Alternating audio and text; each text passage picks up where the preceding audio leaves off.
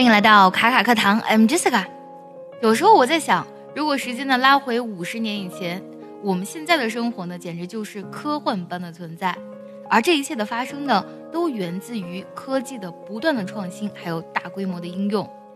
那么，什么是创新？而创新的灵感又从何而来呢？这都是一些非常有意思的问题。今天我们来分享关于 innovation 创新的一段英文。Innovation comes about through combining disparate ideas and disciplines in ways that seem weird at first. Get comfortable with it if you want real innovation to emerge.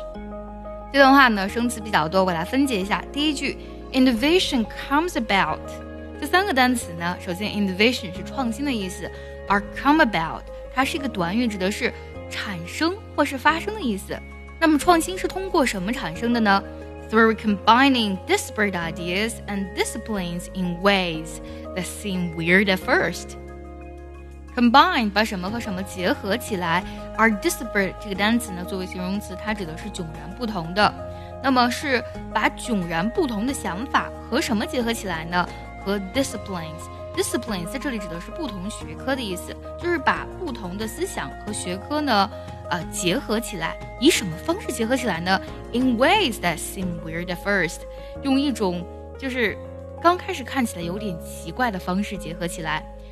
Get comfortable with it if you want real innovation to emerge. Get comfortable with something 指的是适应什么什么事情的意思。那你要适应这种让你感觉到很奇怪的方式。如果呢，你想让真正的创新出现，if you want real innovation to emerge。Emerge 指的是出现的意思。我来梳理一下这句话：创新呢是通过将不同的思想和学科，以一种刚开始看起来很奇怪的方式结合起来而产生的。如果你想要真正的创新出现的话，那就适应它吧。Innovation comes about through combining disparate ideas and disciplines in ways that seem weird at first. Get comfortable with it if you want real innovation to emerge.